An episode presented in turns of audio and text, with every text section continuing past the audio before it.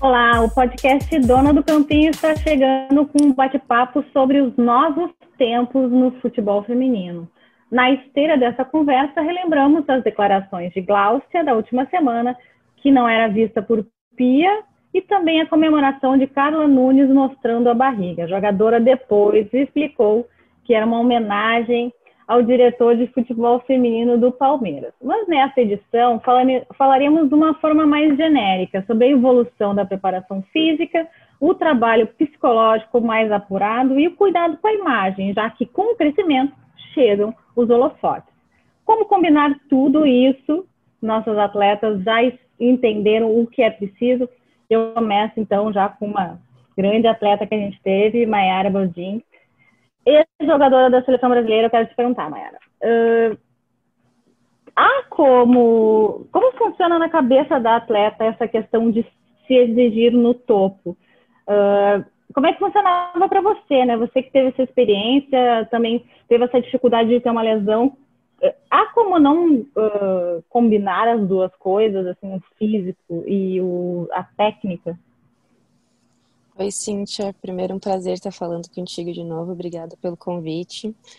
É, eu sou um pouco cética, né, em relação aos atletas. Acho que todo atleta tem que, de alto rendimento, tem que é, ter essa consciência corporal. Hoje a gente tem vários meios de ter uma longevidade melhor no, no, nos campos, né, na, nas quadras que seja e eu acho que todos os recursos que a gente tem hoje são benéficos para a gente conseguir é, alcançar né, essa longevidade, longevidade no esporte.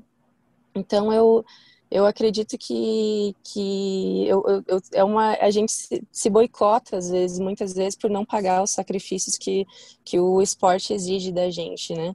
É, eu, eu, eu gosto muito da crença de que é, a gente precisa ter uma, uma, uma vida útil no esporte, com, com, todas as prevenções que hoje o esporte já traz para a gente também. E, então eu, eu, eu sou, sou a favor do, do sacrifício, sabe? Não, não acho que as coisas vêm de graça, não. Felipe, agora com você. Existe um, um físico ideal para atleta de futebol? O rendimento uh, um rendimento ideal, digamos assim, existe ou, ou depende de atleta para atleta? Como é que se faz esse parâmetro?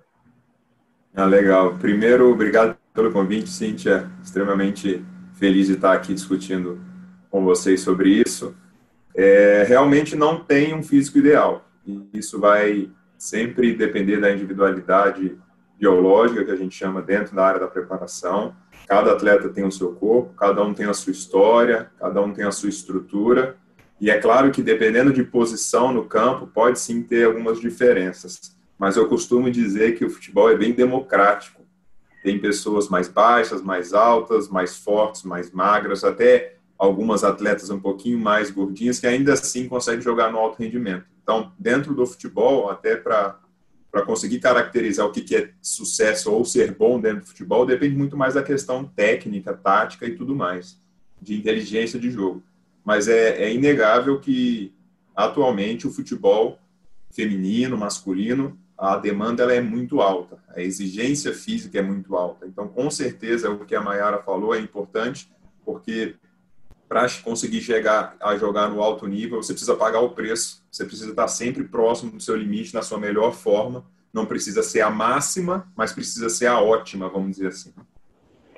O que falou aí o Felipe Rabelo, né, o fisiologista do Atlético Paranaense, Guilherme, eu queria te perguntar, isso é importante também para a imagem da atleta, manter essa linha no topo sempre? Como é que funciona na questão né, de, de, até de exibição da atleta. Como é que funciona isso para marcas, para o próprio campeonato? Perfeito. Bom, prazer também estar conversando com vocês aqui, estar tá podendo falar um pouquinho sobre, sobre essa questão. Isso é, é, é, fundamental, né? Do ponto de vista da imagem, eu costumo dizer que a imagem ela é formada de várias imagens, né? a gente tem a, a, reputação, a gente tem a imagem de, de, um atleta de alto rendimento, não é só a parte técnica que forma um atleta de alto rendimento. A gente tem inúmeros atletas de alto rendimento que têm, muitas vezes, uma imagem uh, muito ruim. Vamos pegar uh, né? O Balotelli, por exemplo, um que jogou muito, né? Teve uma grande atuação, tem, tem um, né, um porte físico incrível, a, pelo menos a, a, a, que a gente consegue né, ver na televisão e tal, mas nem por isso tem uma boa imagem. Então, para construir uma boa imagem, sem dúvida, a habilidade é muito importante, a técnica é muito importante, o comportamento extra-campo é muito importante. Eu acredito sim que a questão de cuidar do corpo também é muito importante. Né? Acho que o esporte, ele é, é, é o futebol e o esporte, eles trazem lições para a vida que são, são muito legais, de uma vida saudável. Isso desde a educação das crianças nas escolas até o profissional de alto rendimento. E tem uma outra coisa que é muito importante, que é quando a gente está é, falando de um atleta é, de um grande clube, com possibilidade ou não de ir para a seleção brasileira, mas de um grande clube, como é este caso aqui, tem uma exposição, inclusive, da marca do clube por trás, que é muito importante. Então, tem a marca pessoal dela, tem a marca do clube por trás. E, atualmente, eu acho que esse caso ainda tem um agravante, entre aspas, que é a imagem da modalidade, né? Que está tá tendo um trabalho tão forte de tanta gente aí para que a modalidade tenha mais respeito, que a modalidade tenha né, uma igualdade maior, a modalidade e ela vem conquistando tanta coisa que eu acho que isso joga contra a própria modalidade. Uh, Mayara, aproveitando aí o que o Guilherme Alf, que é Relações Públicas e realmente uh, né, especialista no tema, uh, comentou, como é que você vê né, essa questão assim, específica, não da, falando da Glaucia da Carla, especificamente delas, mas é uma, uma questão complicada delas de uma de se insurgirem contra a técnica da seleção, digamos assim, é, é uma coisa é, complicada. Como é que você avalia essa, essa, essa questão? Da é, sua época de jogadora acho... também, que você já escutou algumas coisas também. Né? Sim. É, primeiro que eu, eu acho que a gente está falando de duas grandes jogadoras e acho que é por isso que elas estão tão em foco, né? Por isso que o nome delas está porque são meninas super talentosas, são, inclusive eu já joguei contra e já joguei é, no mesmo na mesma equipe que a Gláucia também. E se elas não fossem tão talentosas, talvez os nomes delas não tivessem é, tanto na nossa boca agora, justo pela, pelo fato delas estarem conseguindo desenvolver um, um futebol tamanha qualidade que está tendo, com as questões físicas envolvidas também. É, mas não é só elas, né? A gente é bom a gente salientar que é, fisicamente ainda, eu acho que no nosso futebol brasileiro a gente está melhorando, mas ainda tem ainda um déficit muito grande em relação é, Estados Unidos, Europa, enfim, equipes que a gente é, eventualmente quer chegar no nível que, que eles alcançaram, né? Então, é, eu acho que sim prejudica um pouco é, toda, toda, toda essa imagem que, que o Guilherme falou. Eu acho que é uma construção que tem sido feita é, há muito tempo já e que a gente vem lutando para que o futebol também seja um produto, mas que não só acho que isso, mas acho que pela carreira delas mesmo. Eu falando como atleta, eu acho que eu tive, acho que o problema reverso, assim, eu sempre fui é, eu acho que eu fui até mais do que eu sempre podia, sabe? Com as minhas lesões, é, fiz muita infiltração, é, me cuidava demais, então, e, e, isso hoje o meu corpo responde também. Hoje ele, é, eu tenho uma mobilidade muito ruim, eu tenho, por, por justo ter ultrapassado alguns limites que o meu corpo pedia. E, mas eu acho que elas, por exemplo, são um tipo de que é o, a briga de talento com esforço, que às vezes você pode olhar para trás e ter, ter visto que você não pagou o preço suficiente, talvez isso tenha custado teu sonho, sabe? Tenha custado ter ido para uma competição com a seleção brasileira, ter custado é, um grande sonho seu. Então, eu acho que não é só é, a parte de, da consciência, sabe? Que chega, acho que todo atleta chega uma hora que que acontece, sabe? A gente vive meio que num estado de flow, assim, e aí do nada, às vezes por uma lesão, às vezes por alguém falar alguma coisa que te toca, é, às vezes por uma perda, às vezes é, e você acaba mudando o seu estado mental e atingindo uma maturidade e mudando de repente. Então acho que esses atletas que conseguem conciliar é, tanto a habilidade, o talento que eles têm com esse esforço conjunto, eles conseguem se tornar super atletas. E não só isso, eles, por às vezes, por pouca coisa, por pouco esforço, eles conseguem atingir os sonhos que eles sempre quiseram a vida inteira. Então, É só uma pena, eu acho que são duas atletas muito talentosas, que acho que não, não deveria, acho que não deveria só falar delas, né? Mas que eu, que eu comungo com a Pia, eu acho que ela que ela precisa exigir mesmo ter esse nível de, de, exigência de performance, principalmente dentro de uma seleção onde a gente pode escolher as atletas que estão lá dentro. Bom, aproveitando aqui que a Maíra chegou, Maíra, você escuta aqui já. Maíra, eu tudo bem? Aproveitamento, e aí até ligar o computador, né, é lento ele, aí deu um probleminha que não estava conseguindo abrir. Mas agora eu estou aqui, prontinha. Maíra, eu queria te perguntar já, aproveitando Maria Ru, Maíra Ruas, que é psicóloga do esporte, né, trabalha no Vasco e já esteve na CBF Academy. Queria, onde é que está essa virada de chave na atleta que pode se tornar um peso uh, essa questão de perseguir o físico o tempo todo? Porque, a, por exemplo, na Glaucia, o caso específico, ela também comentou que ela foi para o exterior e ela entrou em depressão e por isso que ela teve esse sobrepeso, essa questão. Queria te perguntar uh, é, onde pode ser essa virada de chave de ser uma coisa que joga contra a atleta, essa questão de perder peso para ser uma atleta de ponta? Sim, sim. É, boa tarde a todos aí, todos os amigos que estão junto nesse bate-papo. É, primeiro assim, né? Eu acho que cada modalidade vê essa questão do peso de uma forma diferente. Então, a gente não pode esquecer dessa peculiaridade assim, de cada modalidade. Por exemplo, se você falar de um nado sincronizado, de um judô, de lutas, né, de uma forma geral, a questão do peso ela é primordial. Né? Se você não bate o peso, você não, não, não joga. É, se você não tiver aquele esteticamente idêntica uma parceira a outra, você perde ponto no nado. Então, essa questão do peso ela acaba sendo um pouco relativa com relação à modalidade. Porém, toda, todo atleta ele tem essa relação com percentual de gordura, massa magra, né? Tudo, tudo aquilo que compõe o desempenho dele. Porque acredita-se que quanto melhor ele tiver fisicamente, mais capacidade ele tem de render. Então, dependendo da modalidade, isso pode, de fato, pesar muito para o atleta. E ele falar, puxa, né, eu não vou conseguir. E aí você tem que investigar o que está por trás disso, não é? Assim, o que está por trás dessa questão?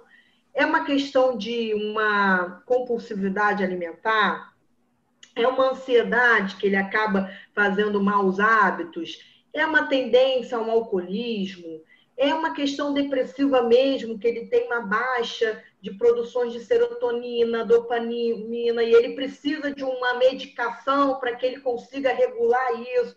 Tudo visto na dopagem para que ele consiga render bem, que ninguém quer estar tá em cima da, do peso, mas aonde está ali o subterfúgio dele, onde está a situação que leva ele a ficar acima do peso. Eu acho que aí é que é uma equipe transdisciplinar é que tem que investigar para justamente encontrar esse caminho, porque de fato o atleta ele é extremamente julgado e não é compreendido. Então a comissão técnica, mídia, é, todo mundo vai julgar, e está acima, tá, tá, tá gordo, tá isso, tá aquilo, que de que forma é, ele vai gerenciar isso e pode provocar uma depressão, porque ele mesmo não sabe como fazer. Felipe, eu queria te perguntar, a gente viu até o caso do Walter, que, nossa, está fininho agora no Atlético Paranaense, né? Como combinar uh, esse emagrecimento com o preparo físico e também com que o atleta não perca o, o, o potencial dele, né? Porque geralmente pode ser que o atleta com menos peso ele também tenha que se adaptar ao físico para render de forma igual. Como é que funciona isso fisiologicamente falando? É o primeiro de tudo, e eu concordo muito com o que a Maíra falou, tem que ser uma combinação das áreas trabalhando juntos, né?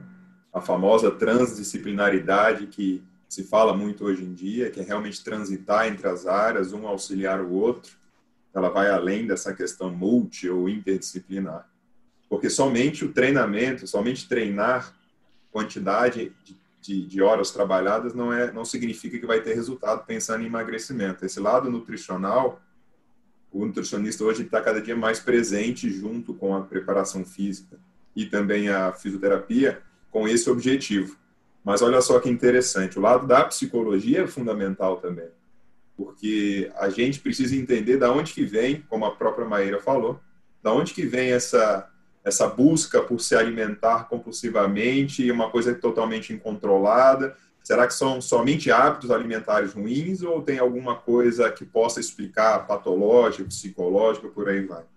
E com o passar do tempo, as experiências dentro do futebol, eu tenho percebido que a combinação das áreas em atuação juntas assim é, é muito importante. Somente treinar pensando em emagrecimento é, um, é uma parte só do processo. Né? E com certeza quem está acima do peso e consegue atingir as primeiras metas, o corpo vai mudando e você precisa se adaptar ao seu novo corpo. Se você pegar um atleta que sempre foi gordinho, ele não está acostumado com um corpo com baixo percentual de gordura, com massa magra dentro de um padrão que é para a estrutura dele, e ele vai sentir diferença. Isso pode surtir efeito na performance dele. Então, é um processo que precisa ser entendido como lento. Apesar de uma exigência de ter rápidos resultados, é um processo lento porque o corpo tem que se adaptar. Né? E eu acho que a combinação, tanto do lado nutricional da preparação, mas principalmente do lado psicológico, dele entender esse novo hábito, dessa nova realidade, desse novo corpo, é fundamental. É claro que a mudança que acontece no corpo pode acontecer, Cíntia, de, num primeiro momento, ser negativa do lado da performance. Ele estranha tanto o corpo dele que a performance era muito acostumada com o corpo antigo. E muitas vezes acontece dele se deslocar de certa maneira ou não ter o sucesso dentro da parte técnica no campo, que ele começa a falar: peraí, cara, eu, tô, eu preciso me acostumar ainda com esse meu corpo mas é uma questão de tempo. Então, existem as fases de emagrecimento e existe a fase do momento em que ele já emagreceu vai, e aí vai partir para a performance dentro de campo. Guilherme, como é que funciona também para o atleta, assim, eh, a mídia em cima do atleta? As redes sociais podem ser uma questão que podem dificultar essa evolução Uh, seria prudente para atleta, de repente, se afastar das redes sociais durante esse processo? O que, que você enxerga como as redes sociais e a mídia em si? É, hoje em dia, ficar afastado das redes sociais ela quase que vai ser uma coisa paliativa. Né? Hum. As redes sociais fazem parte já do nosso contexto, do dia a dia, assim como às vezes os atletas não ouvem a imprensa, mas uma hora ou outra eu acho que isso é um pouco, às vezes, tapar o sol com a peneira. O que precisa fazer é saber lidar com estas coisas. Claro, né? Quando a gente está falando de uma exposição em redes sociais, principalmente em futebol, que tem muito ódio, que não é uma conversa, uh, não é uma, muitas vezes não é uma conversa lógica, né? É uma conversa recheada de ódio, recheada às vezes de uh, onde as pessoas estão colocando para fora alguma coisa, não, não tem como tentar né, interagir dessa forma. Então, pode sim ter uma preservação, muitas vezes, principalmente em momentos mais, mais críticos, né, em momentos mais específicos. acho que uma preservação ela vem, ela vem, de, vem de encontro com, com, com um momento, mas o que precisa melhorar e muito é como os atletas, principalmente de alto nível, né, e os atletas se, têm isso no seu dia a dia. Né? Como evitar a polêmica, como evitar botar mais lenha na fogueira ainda, um, como evitar determinado consumir determinados tipos de conteúdo que não vão uh, fazer bem, né? A grande questão é que a gente pode, as redes sociais tem pessoas que usam por bem e tem pessoas que usam por mal. Tem muita gente que usa as redes sociais como uma forma, uma plataforma para conversar com os fãs, uma plataforma para mostrar mais sobre o seu trabalho. Ela, ela, ela é e deve ser uma coisa saudável também, né? Mas uh, a gente não tem muito controle e aí é a grande questão. O atleta ele, ele é responsável por aquilo que ele gera. Ou seja, quando ele gera algo positivo, a tendência também é que as coisas positivas se sobressaiam. Agora, quando ele gera algo negativo, é natural que as coisas negativas venham. Embora também tenha um, mas o futebol tem uma questão muito, muito, muito única, né? Eu costumo dizer que no futebol eu tenho que renovar a minha estratégia quarto e domingo. Quarto e domingo eu renovo, porque o resultado de dentro de campo ele muda tudo. Ele muda o humor, ele muda quem é bom, quem é ruim, quem presta, quem não presta, quem tá mal, quem tá bom. Ele muda quarta e domingo, conforme o resultado, ele vai mudando. Então, é um processo cíclico e por isso é tão importante ter um plano. E aí eu acho que não, isso não é uma exclusividade de um problema, entre aspas, do futebol feminino, ainda é do futebol brasileiro. Os atletas de alto rendimento, como um todo, são muito mal preparados para lidar com uh, o digital. Muito. Né? Acho que eles têm hoje muita assessoria de imprensa que, que já, já tem o seu funcionamento, já consegue dominar, mas quando a gente está falando de redes sociais, ainda é muito precário. Né? A gente vê atletas se expondo muitas vezes, assim, uh, quase que inocentemente. Né? E criando um, problema onde não precisa. Então, eu, eu, acredito fazendo aí uma, uma analogia com a preparação física, com a preparação uh, uh, psicológica, com a preparação uh, do seu corpo, também tem que ter uma preparação com a sua imagem, porque isso pode destruir uma carreira. Isso pode destruir. A, a ninguém, essa história de que ah, eu não ligo para o torcedor, o que o torcedor fala não me atinge, é assim, é, falando do lado de comunicação, né? não do lado é, da, da, psicologia, mas é praticamente impossível você, você ficar uh, imune a tudo isso. Hora ou outra vai afetar. Por isso, mas no Brasil a gente não tem também, né? A, a, isso é uma tendência geral do, do, do, do, do, brasileiro como um todo. A gente normalmente resolve o problema. A gente não se antecipa, né? A gente não tem prevenção de crise, a gente tem gestão de crise. Então, um pouco de prevenção, um pouco de preservação faria muito bem ao futebol brasileiro como um todo, não só o feminino. Era como você administrava as suas crises, digamos assim? Como é que funcionava na sua cabeça para administrar? Tanto, uh, eu me lembro que você já me deu uma entrevista, questão da, da depressão que você enfrentou. Como, como é que você enfrentava as suas crises de retorno de lesão? Como é que funcionava na sua cabeça? Olha, eu era uma luta diária, assim, sabe? Eu acho que quando você tem essas lesões, você se sente por, por, quando no momento que você lesiona, parece que tá todo mundo é, tá todo mundo muito sensível, né, com, com as lesões e tal, mas com o passar da semana, uma semana, dias, você começa a se deparar um pouco sozinha. E eu acho que é você contra você mesmo, você contra sua cabeça, você contra seu corpo. E eu acho que o atleta de alto rendimento até nessas horas, eu pelo menos era assim, eu me desafiava muito, né? Então, todo dia eu, eu precisava ver uma pequena evolução em mim, é, por menor que fosse. E às vezes você fraqueja mesmo, às vezes você pensa, não, não estou evoluindo, não estou bem, e a cabeça vai vai te consumindo também, que eu acho que é o, o grande segredo do corpo do corpo acelerar às vezes o processo de, de, de lesões e tal. Então, eu acho que se desafiar nesses momentos é o principal. Acho que o, o, grande atleta de alto rendimento ele se desafia o tempo todo. Então, se ele conseguir se desafiar até nesse sentido de de lesões e tal. A, a minha depressão foi um caso é, que é totalmente mais atípico, né? Que a gente não tem muito controle da, da situação e tal.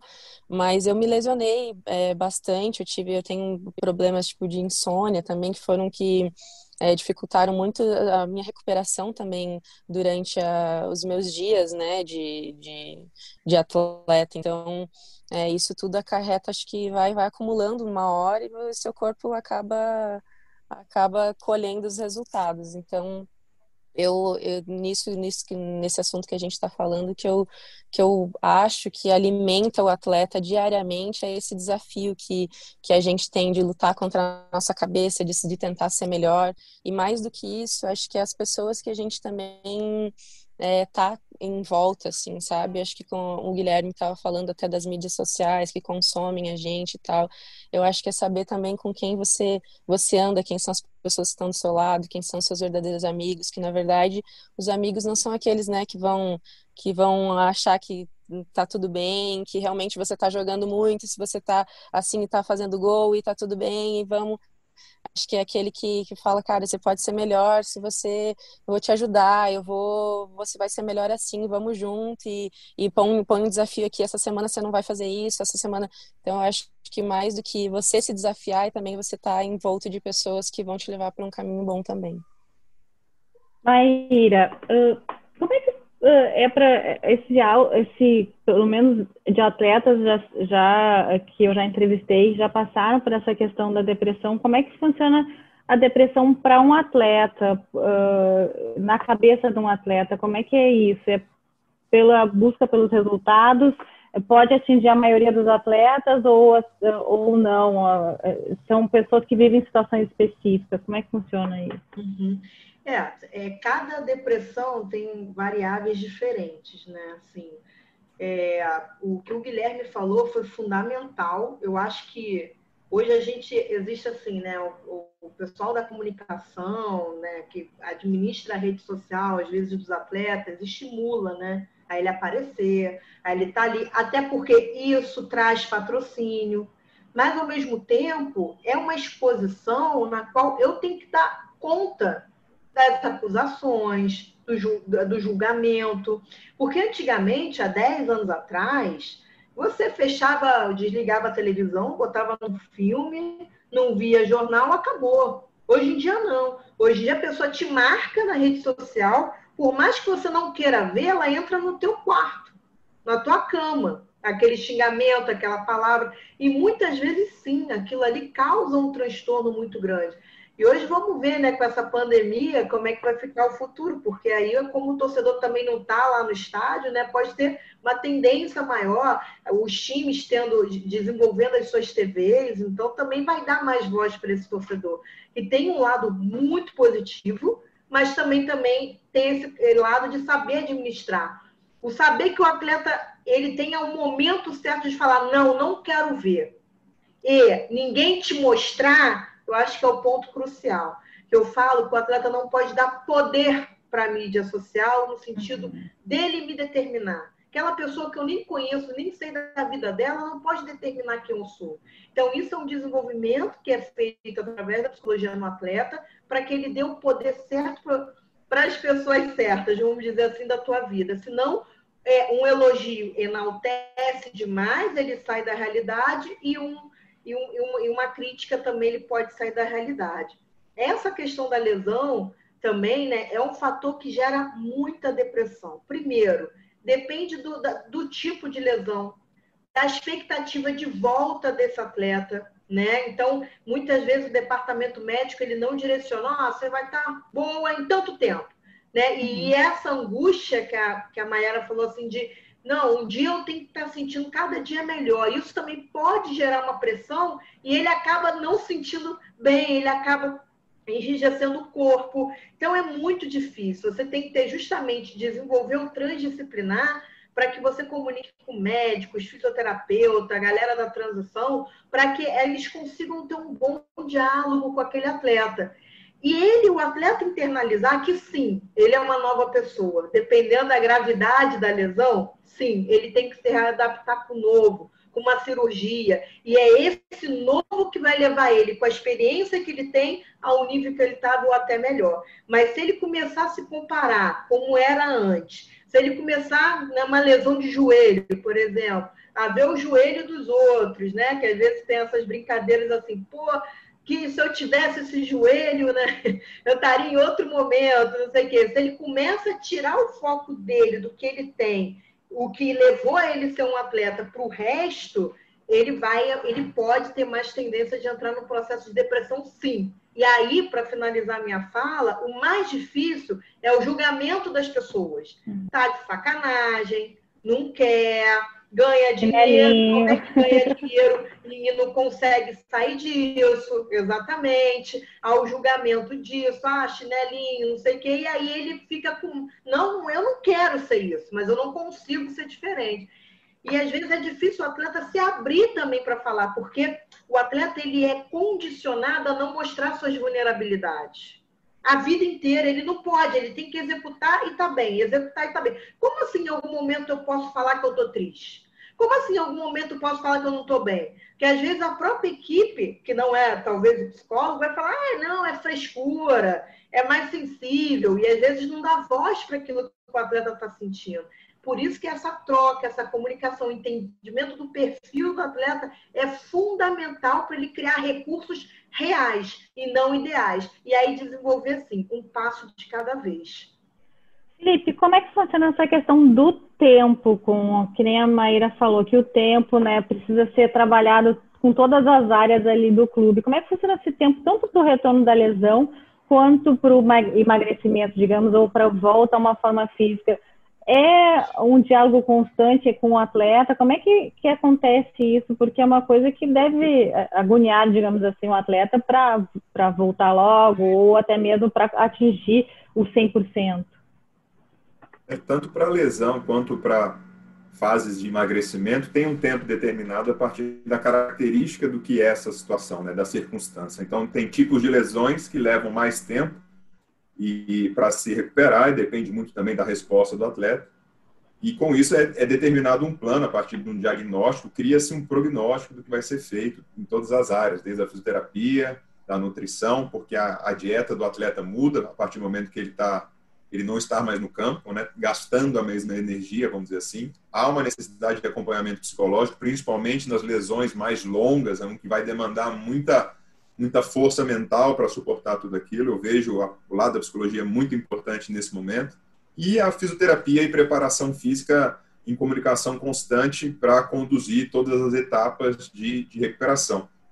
E é claro que isso só vai dar certo se o atleta estiver realmente por dentro de tudo que vai ser feito né, a, estar ciente de, de, todas as etapas, as dificuldades, as, as fases mais difíceis, que a gente está junto dele até o final, que nós não, vamos deixar a, a, peteca cair, vamos dizer assim, no sentido de, ah, pode ser que algum dia, a própria Mayara falou, pode ser que algum dia não tenha um resultado expressivo, palpável de melhora naquele dia, mas a gente tem que estar junto dele, é um processo, explicar que é um processo, não é não é de, uma, de um insucesso, vamos dizer assim, naquele dia que o processo final de recuperação da lesão vai ser perdido. Para o lado do emagrecimento, a mesma coisa. Você determina um plano a partir das avaliações que você acha pertinente dentro dessas áreas, e aí, junto com o atleta, você precisa criar uma, uma mentalidade, né, um mindset de que é um processo, muitas vezes, toda vez que você refaz, refizer uh, uma, uma avaliação de composição corporal e não ter aquela perda de gordura que você esperava, porque estava no planejado, você conseguir conduzir de novo e, e, e, arrumar essa rota, mas sempre com o atleta do seu lado, explicando para ele tudo que é necessário. Porque quando você pensa em emagrecimento, Cíntia, é uma mudança de hábito. Principalmente aqueles uhum. que não têm o hábito é, do mais exemplar, fica muito difícil de você esperar resultados muito expressivos logo de cara. Então, é uma mudança de comportamento por isso a importância da psicologia, mas uma mudança de hábitos alimentares, de treinamento, e ele vai ter que entender que muitas vezes ele vai ficar muito mais cansado do que o normal. Em fase de emagrecimento, normalmente você está numa dieta hipocalórica, ou seja, você ingere menos e, e é, menos calorias, e o cara tem, o atleta ou a atleta tem a tendência de se sentir mais fraco, às vezes o treino não rende muito bem, e aí o corpo vai ter que se adaptar a essa nova realidade. Então, existe sim um plano, é claro que ao longo do tempo você vai reajustando. É muito difícil você criar um plano dentro de todas as áreas para, sei lá, daqui a três semanas, daqui a um mês e meio, e tudo acontecer exatamente como esperado, porque a resposta do atleta pode ser diferente. E muitas vezes o que você planeja, prescreve, não acontece exatamente como você, como você queria, o que é completamente normal. O importante é você sempre ajustar, apertar os parafusos ao longo do caminho para conseguir fazer esse objetivo final ser atingido. Guilherme, queria te perguntar como é que funciona para o clube. Você acha que o clube nessa hora tem que ter uma proteção em cima do atleta ou não? Ou pra, pra, é, é melhor você já apresentar o atleta, colocar ele na mídia ou colocar ele nas coletivas, por exemplo, a atleta, para acabar de vez com alguma, alguma polêmica ou para acabar de vez com, tipo assim, com a questão da busca por, pela forma ideal. É melhor já colocar direto o, o, o atleta na vitrine, digamos assim? Olha, eu acho que tem, como eu falei, tem que ter uma proteção ao atleta, tem que ter uma preparação para isso. Não, uh, não dá para jogar o atleta aos leões, né? O que eu vejo, eu nunca trabalhei com clubes, né? Eu sempre trabalhei com atletas, então eu também não quero cometer aqui uma injustiça, mas das experiências que eu tenho, das conversas que eu tenho, eu ainda acho que o departamento de comunicação dos clubes está muito longe do vestiário. Ele não tem esse acesso ao vestiário. Muitas vezes o assessor de imprensa, sim, né, convive ali, faz esse meio de campo com a imprensa. Mas o departamento de comunicação do clube, que vai além da imprensa, e hoje o digital, ele tem um peso uh, não sei se é tão grande quanto da imprensa, mas ele tem um peso muito considerável na formação da opinião pública uh, sobre o atleta. Eu, eu vejo que ele é muito pouco trabalhado ainda, né? Posso, de novo, como eu nunca trabalhei dentro dos clubes, eu não tenho esse conhecimento 100%, mas do, do que eu sei dos atletas das conversas, a gente não tem. Então, quer dizer, o atleta, e aí no caso do futebol feminino, que a gente sabe que os clubes ainda estão né, se estruturando, que os clubes ainda têm pouca gente para trabalhar, que as próprias atletas não têm um staff, como muitas vezes o futebol masculino tem por trás, acaba ficando para a vida, né? Então, para mim, quando os atletas ainda não têm os seus staffs que, que possam né, cuidar disso, o clube tem eu, eu diria que o clube tem quase que a obrigação, sim, de fazer essa gestão, de cuidar disso, de conduzir junto com o atleta uh, uh, essas questões. Porque, como eu falei, né, no fim das contas, o, o, o, atleta representa o clube e o clube representa uma modalidade. Então, a gente está falando de algo muito integrado entre todas as coisas. Uh, o que não dá para a gente tratar são os casos isoladamente, porque eles fazem parte de um contexto. Né? eu tenho certeza que muita gente tem comentado o caso dessas duas jogadoras como as, as, as mulheres do futebol feminino, como se fosse o problema de todas as mulheres do futebol feminino. Né? Como se todas as jogadoras estivessem passando por isso. E assim as coisas vão se construindo. Por isso a importância né, de construir uma boa narrativa, por isso a importância de uma presença digital que vá além dos patrocínios. Né? Os patrocínios eles são super importantes. Né? O dinheiro é muito importante no futebol uh, feminino, no futebol masculino, no esporte como um todo. Né? Agora, precisa olhar a comunicação de uma forma diferente, precisa olhar a comunicação de uma forma mais integrada. Né? Eu ainda vejo que a comunicação, eh, e quando a gente fala do digital ainda mais, ainda é tratado muito longe do vestiário, muito longe de onde acontecem as coisas, muito longe de outros departamentos. E essa integração, porque ninguém faz milagre sozinho.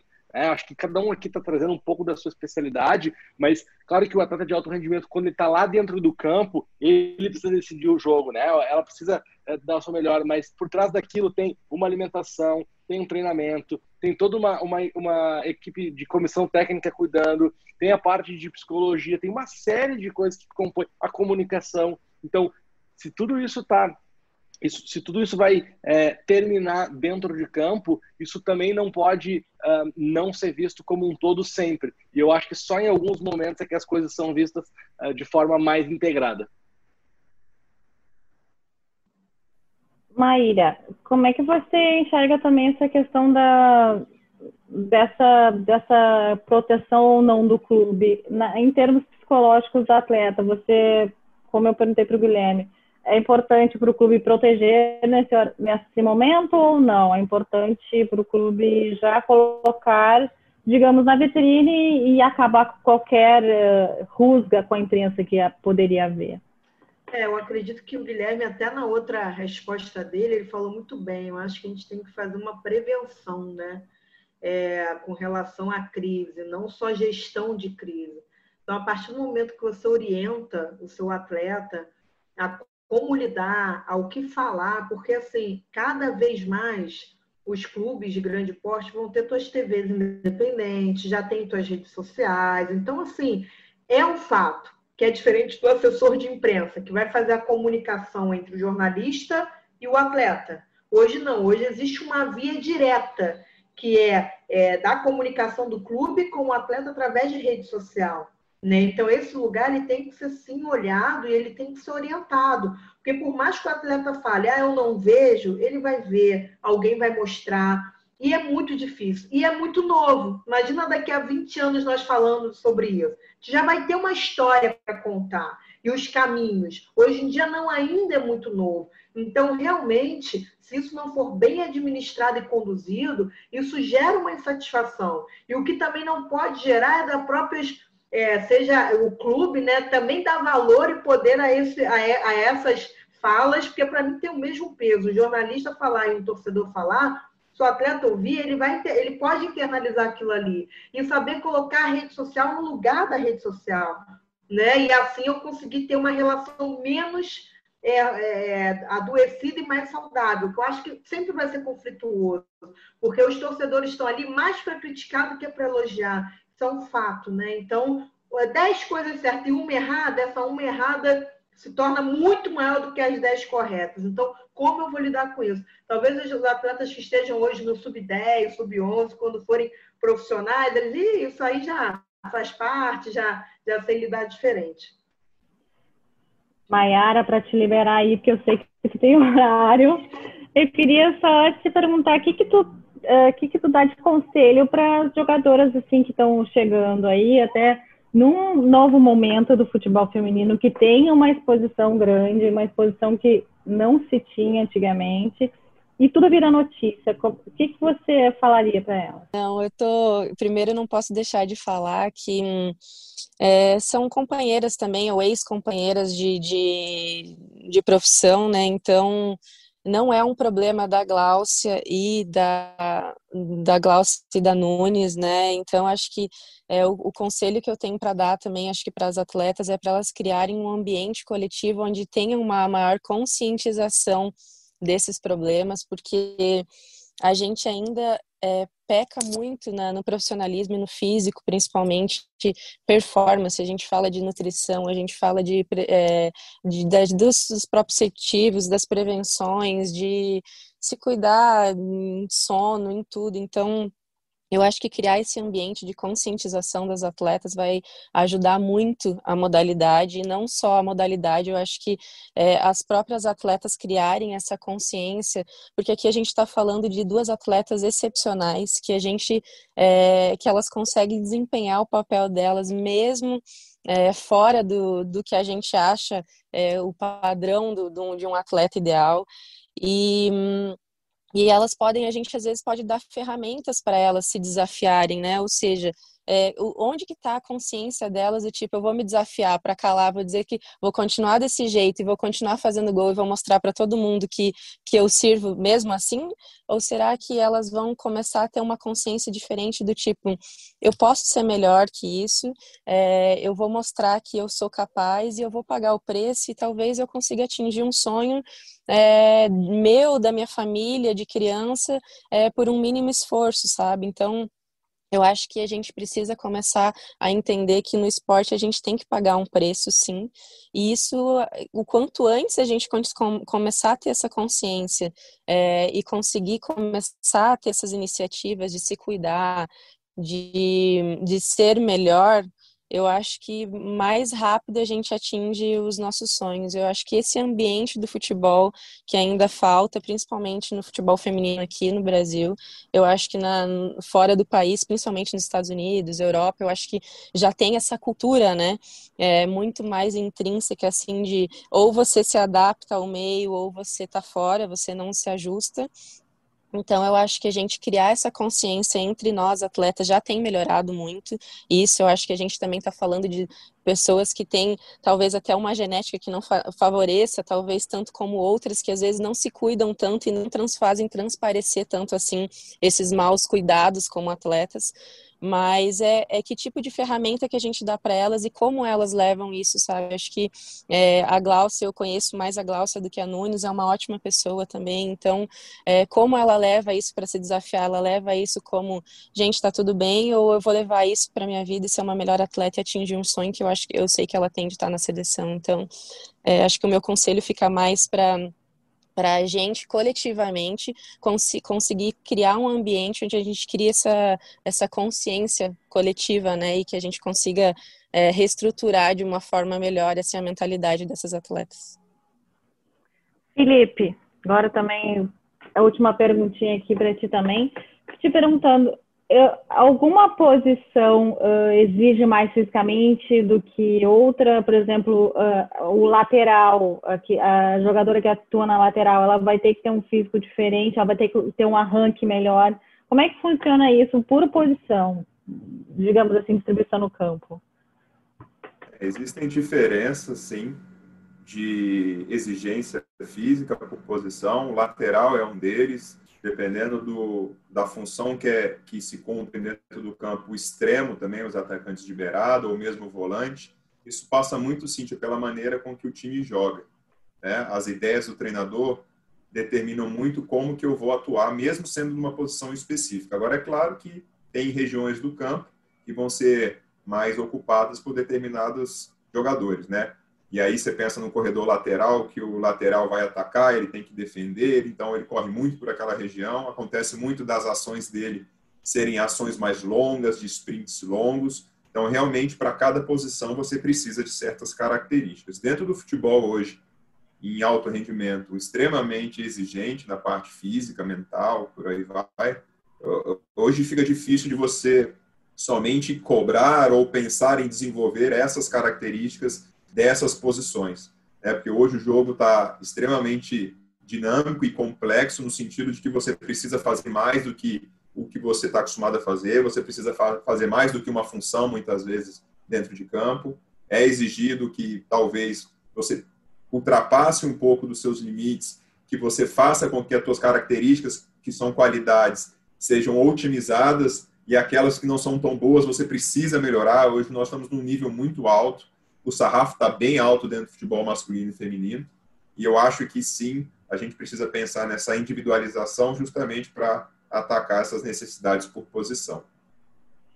Guilherme, queria te perguntar agora, uh, pegando já aquele que eu vi no Twitter que tu fez tipo um, um, fica a dica para o evento do Grêmio ao vivo, eu queria que tu fizesse um fica a dica, um top 5 para a jogadora que quer tipo, trabalhar melhor a, imagem dela, ou, ou com redes sociais, ou com a mídia em geral? O que, que você daria de conselho? Bom, a primeira coisa, o primeiro conselho que eu, que eu daria é nunca, nunca, nunca poste de cabeça quente. Em, em qualquer situação. Isso vale para qualquer posição. nunca, nunca poste de cabeça quente. Essa é a primeira coisa. Se, às vezes, se precisar, então abre no WhatsApp o número de alguém que, você, que é seu amigo mesmo e manda uma mensagem para pôr para fora, sabe? A gente só precisa botar para fora, manda no WhatsApp, no privado. Cuidado com o privado também, tá? Às vezes um print destrói aí as reputações. Mas essa é a primeira coisa. Segunda coisa, tem algo que eu tenho utilizado muito, né? Eu trabalho com atletas que ainda estão e, e com treinadores que ainda estão atuando e com quem não está mais atuando. Quem não está mais atuando é ótimo, porque eles não perdem jogos, né? Uma maravilha.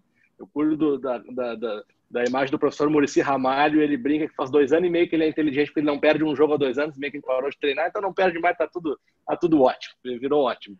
Mas tem uma coisa que, que é muito importante, que é a seguinte, e essa é, uma, essa é uma dica que os torcedores não me ouçam, mas é o seguinte, na internet, vai só na boa.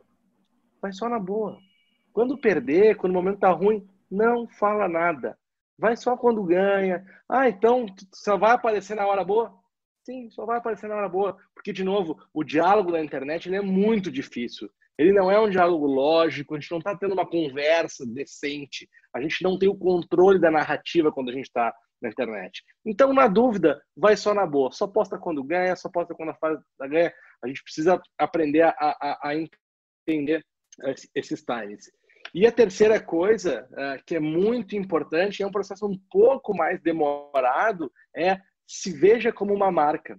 O atleta, ele tem uma marca, ele vai deixar um legado, e isso é muito importante, sabe? Isso é muito importante para a carreira. Eu não estou falando de número de seguidores, eu não estou falando de, de, conquistas dentro de campo, eu não estou falando de patrocínio, eu estou falando de qual é a imagem que você vai deixar para o esporte. Eu acho que não tem atleta, ou são pouquíssimos os atletas que não querem deixar o seu nome marcado. E hoje, ter uma boa comunicação com o seu público através das redes sociais também vai fazer com que o seu nome fique marcado positivamente ou negativamente. Né? Ah, eu acho que não tem mais espaço. Eu vou citar um exemplo aqui recente, agora que a gente viu. Eu até peço desculpas porque eu estou citando alguns casos do masculino, né? o papo aqui é sobre o futebol feminino, mas eu vou citar um caso do Thiago Neves agora, né? que acabou tendo todo um embrólio com o Grêmio, e aí vai lá e faz um tweet debochando do Grêmio. Isso não é legal. Pô, o Thiago Neves é um grande jogador, tem uma carreira bonita, super campeão por onde passou. A pergunta que fica, né? Precisa fazer esse tipo de provocação? Deixa para a torcida, né? Se coloque como um profissional, entenda que a sua marca ela tem um valor muito maior, você vai deixar um legado muito maior do que dar uma resposta para alguém na rede social. Bom, eu queria agradecer, então, foi um papo muito rico. Estiveram comigo hoje a Mayara Bodinhas, jogadora da Seleção Brasileira, Felipe Rabelo, fisiologista do Atlético Paranaense, Maíra Ruas, psicóloga do esporte, e aí trabalha com diversos atletas também com Vasco e também já deu aula na CBF Academy.